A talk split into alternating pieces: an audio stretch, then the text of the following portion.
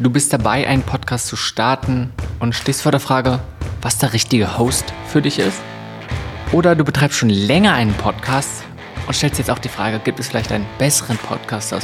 Sollte ich wechseln? Wenn eins der beiden Sachen zutrifft, dann ist diese Folge für dich. Hey, mein Name ist Simon Schubert und du hörst Das ist Podcasting.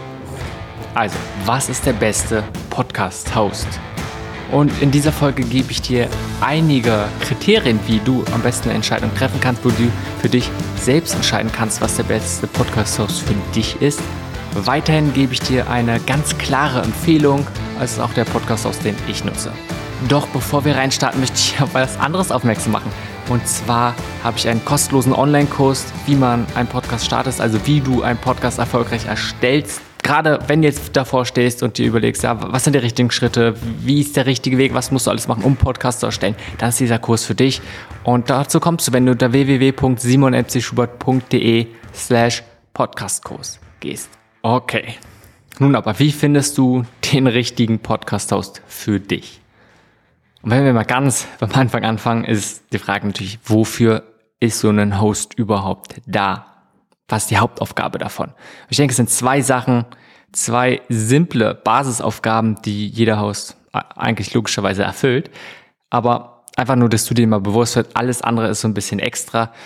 Und das erste ist, erstmal deine Audiodateien müssen irgendwo verfügbar sein. Online verfügbar, das heißt auf irgendeinem Server, dass andere darauf zugreifen können. Das ist die eine Sache, das ist so das typische Hosting, ja auch genauso wie es bei einer Webseite ist. Das zweite ist, er bestellt einen RSS-Feed bereit. Das heißt, es ist ein bestimmtes Format, wie dann gesagt wird, hey, hier sind sie wesentliche Informationen. Erstmal hier findest du die Audiodatei.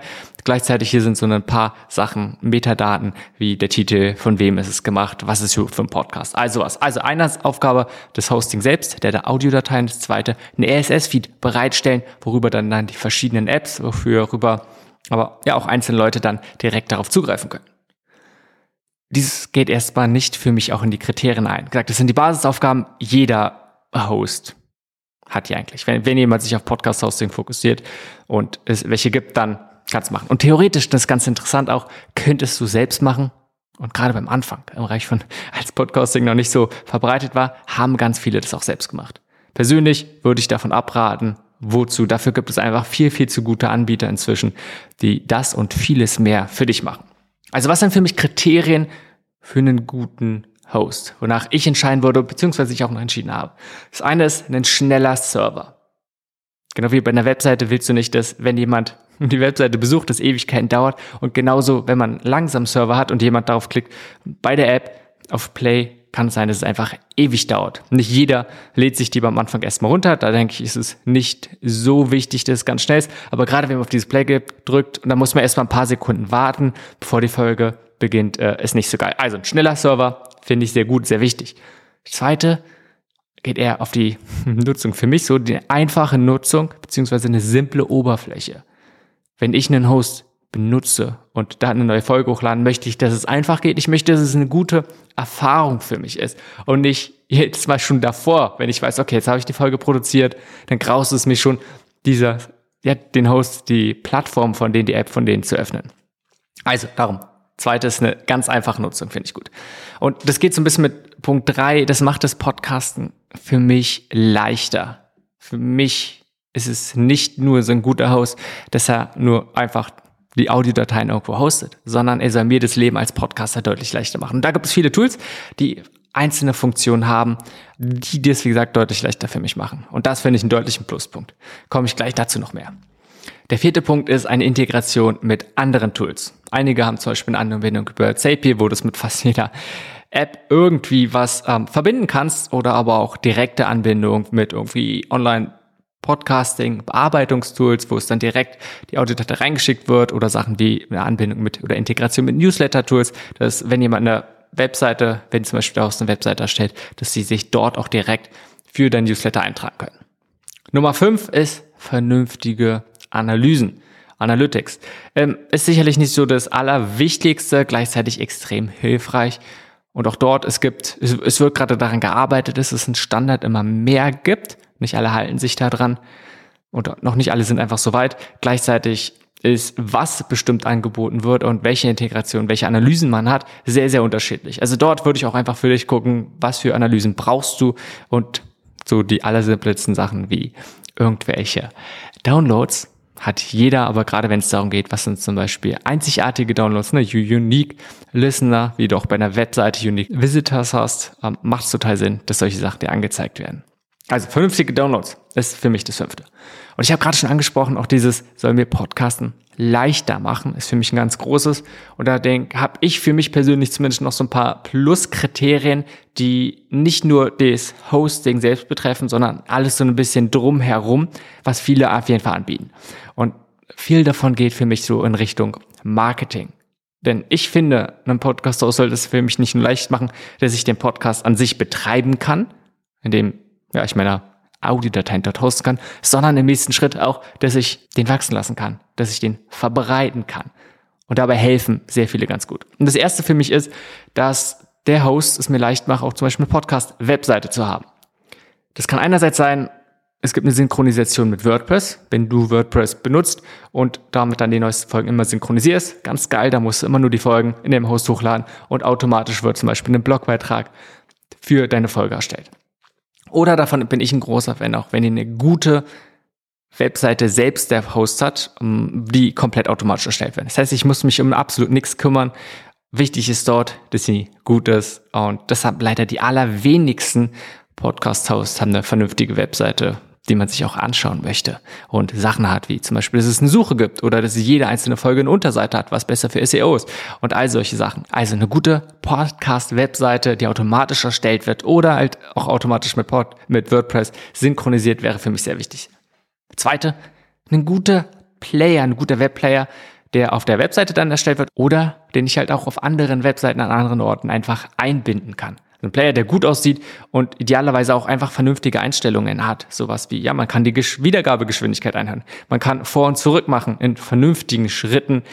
Also was das einfach, ja, das gut aussieht, aber auch die ein paar gute Funktionen hat. Und ein paar, die ein paar extra dort haben, wie Call to Actions, die man einbauen kann.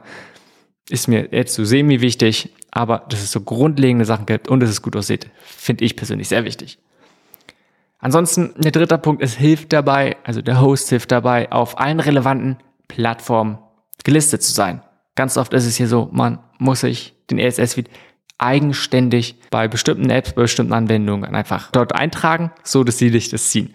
Und ja, klar, den meisten fällt immer ein Apple Podcasten oder früher iTunes, wo man das da macht über Apple Connect. Und viele andere Apps ziehen sich das von dort inzwischen auch. Und direkt kann man, muss man es genauso auch bei Spotify machen. Und so gibt es immer mehr, wo man es direkt eintragen muss. Und manche Podcast-Hosts machen es einfach deutlich einfacher. In dem Sinne Liste immer mit den aktuellen Anzeigen, gleich verlinkt darauf, dass ich nicht Ewigkeiten recherchieren muss. Genau sowas wie, ich müsste sonst noch bei Google Podcast direkt einstellen, bei Stitcher inzwischen selbstständig. Und so musst du einfach jedes Mal sonst raussuchen, okay, was sind die Podcast-Apps, wo du noch nicht bist, wo willst du hin und wie kannst du es dort eintragen? Und manche machen es halt extrem einfach, indem du einfach sagst, hey, hier sind die ganzen verschiedenen Anbieter, hier sind die ganzen Podcast-App, klick da einfach drauf und fertig.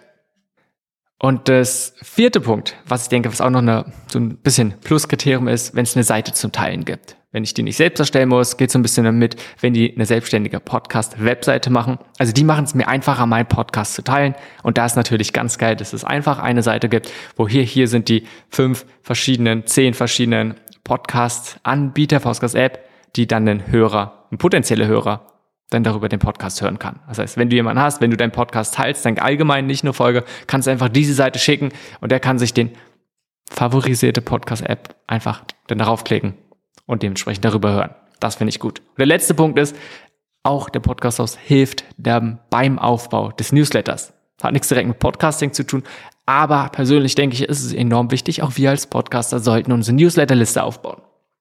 Das bedeutet, auch wenn es eine Webseite zum Beispiel gibt, die automatisch erstellt wird, dass dann dort auch die potenzielle Newsletter-Abonnenten oder auch einfach Besucher haben dann die Möglichkeit, sich für dein Newsletter einzutragen. Das wären für mich so ein paar Pluskriterien.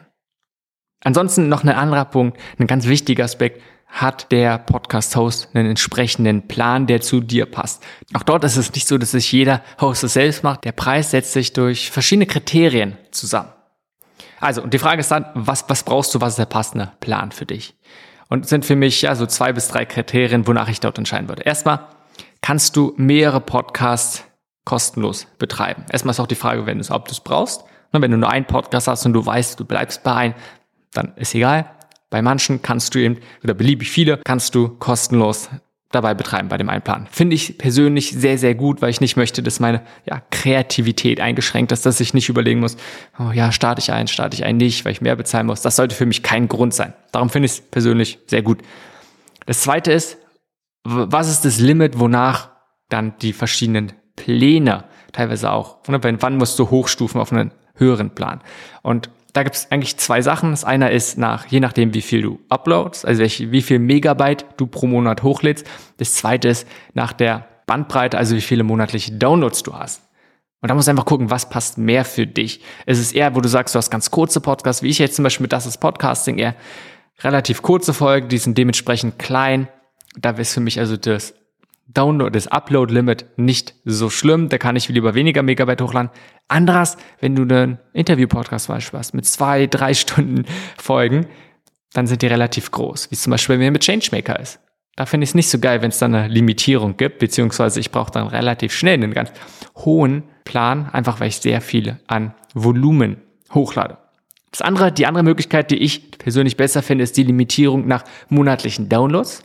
Das heißt, es ist mein gewisses Kontingent. Gut, drinne, wenn ich das übersteige, das heißt, wenn ich mehr Downloads habe, mehr Leute meinen Podcast hören, dann muss ich halt irgendwann auf den nächst höheren Plan einfach upgraden. Und das finde ich persönlich deutlich besser. Warum? Ganz einfach, weil beim Anfang, ja, hast du vielleicht noch nicht so viel Geld, du probierst dich erst mehr aus, wenige Leute hören deinen Podcast. Aber wenn's, wenn du dann erfolgreich bist, wenn immer mehr Leute deinen Podcast hören, ja, dann ist es auch okay, denke ich, wenn du irgendwann ein bisschen mehr für den Hosting bezahlst. Wahrscheinlich, und so sollte es zumindest auch sein, hast du dann sowieso andere Monetarisierungsmöglichkeiten für deinen Podcast und kannst das Ganze dann darüber finanzieren. Also beim Anfang, die ersten Schritte, denke ich, sollte es so wenig wie möglich kosten und nicht je nachdem, wie viel du hochlädst, sondern es dauert einfach eine gewisse Zeit, bis du mehr Zuhörer hast, bis du dann auch Möglichkeiten hast, deinen Podcast durch den Podcast selbst zu finanzieren, beziehungsweise einfach durch andere Produkte. Darum, ja, wäre das für mich auch nochmal einfach dieser Aspekt. Schau, was ist der richtige Plan für dich. Okay. Das waren jetzt einfach verschiedene Kriterien, wonach du für dich auch entscheiden kannst, was ist der beste Podcast-Host für dich. Und wichtig, ich würde mir nochmal eine Liste machen.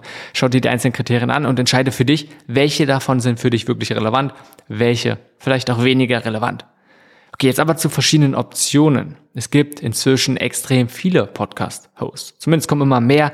Es ist jetzt nicht wie vor noch gar nicht so wenigen Jahren, wo es nur eine Handvoll gab, sondern in den letzten Jahren sind echt immer mehrere dazugekommen. Um einfach nur ein paar zu nennen. Es gibt podcaster.de, Simplecast, Podbeat, Buzzsprout, Blueberry, Libsyn, Soundcloud, Transistor, Captivate. Also eine ganze Menge. Und ich gehe jetzt nicht alle durch, weil ich denke, es lohnt sich auch nicht so wirklich in diesem Audioformat. Funktioniert das nicht so gut. Aber um so ein paar, zwei, drei hervorzuheben, wenn du unbedingt einen deutschen Anbieter haben willst, podcaster.de zum Beispiel, wäre eine Option. Ähm, Habe ich persönlich keine Erfahrung damit, sah aber jetzt für mich auch nicht so attraktiv aus, muss ich gestehen. Simplecast, sehr bekannt, gerade für große Organisationen, finde ich an sich sehr geil, habe ich eine Zeit lang benutzt, auch gerade von, ja, vom Interface, von den ganzen Sachen, also hat eigentlich für mich fast alle Kriterien, außer dass du pro Podcast bezahlen musst und das auch gar nicht so wenig. Podbean extrem oder sehr verbreitet zumindest. Ähm, ich kann es persönlich nicht so verstehen. Ich bin kein großer Fan von denen. Die Webseite sieht grauenhaft nach vielen, vielen Jahren aus. Keine wirklich neuen Features. Ja, dafür recht günstig. Also wäre für mich so eine Budget-Variante, die man nehmen kann. Buzzsprout Persönlich finde ich es gut, habe ich mal ausprobiert. Ähm, gefällt mir echt gut, was sie von einzelnen Funktionen machen, was noch mit integriert ist. Also ist eine gute Option. Persönlich eher nur, wenn du einen Podcast hast. Weil ansonsten musst du für jeden Podcast bezahlen. Insgesamt auch nicht so viel. Was mir dort nicht so gut gefällt, ist, dass die Limitierung anhand des Upload-Volumens ist. Das heißt, wenn du größere Podcast-Folgen hast, zum Beispiel lange Interviews, musst du halt mehr bezahlen. Geht so. Ansonsten Soundcloud, eine Zeit lang sehr bekannt, würde ich auch die Finger von lassen. Denke ich, ist nicht optimal für Podcasts. Transistor im Gegensatz finde ich persönlich ganz gut.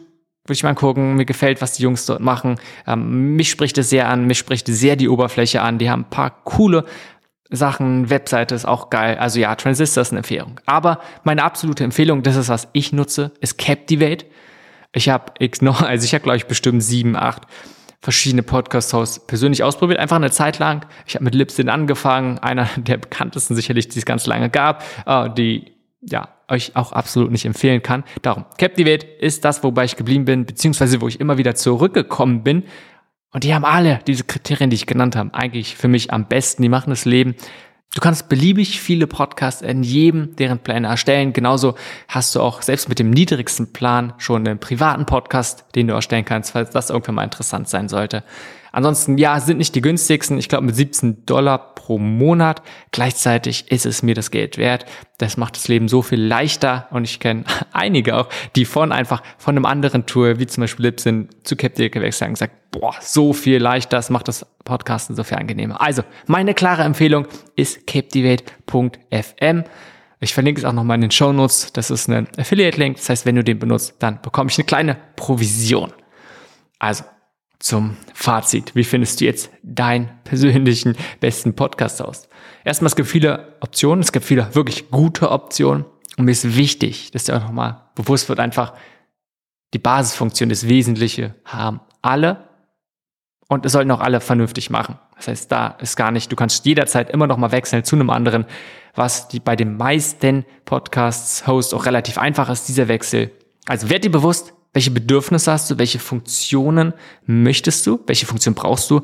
Gleichzeitig auch, was ist dein Budget? Wie viel möchtest du dafür ausgeben? Du kannst beim Anfang auch einfach klein anfangen und dann sagen, ey, wenn du gemerkt hast, das ist was für dich und du möchtest weitermachen Podcasting, dann kannst du immer noch zu einem anderen Anbieter wechseln, der nicht ganz so günstig ist. Also schau dir dann als zweites verschiedene Anbieter genauer an. Das bedeutet, ich habe jetzt ein paar Empfehlungen gemacht. Ich würde mir auf jeden Fall, schau dir Buzzsprout an, schau dir Transistor und schau dir Captivate an. Das sind drei Sachen, die ich sehr, sehr gut finde, die ich ganz klar empfehlen kann. Meine Empfehlung und das, was ich benutze, ist Captivate. Und schau dir die genauer an, indem es nicht nur ein bisschen auf der Webseite ist, sondern melde dich mal an.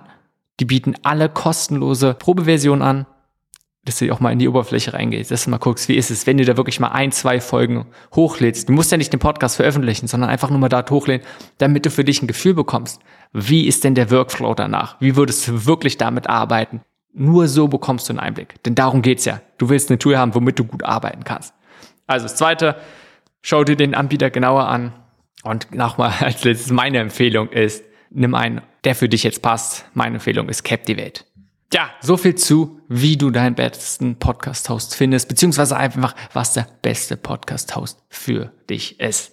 Und zum Schluss nochmal der große Call to Action. Wenn du jetzt dabei bist, deinen Podcast zu starten, wenn du gerade überlegst, was sind die richtigen Schritte. Ich habe einen kostenlosen Online-Kurs dafür erstellt, wie du deinen Podcast erfolgreich erstellst. Und diesen findest du unter www.simonmcschubert.de slash Podcast Host. Ich sage es nochmal, www.simonmcschubert.de slash Podcast Host. Danke fürs Einschalten und bis zur nächsten Folge.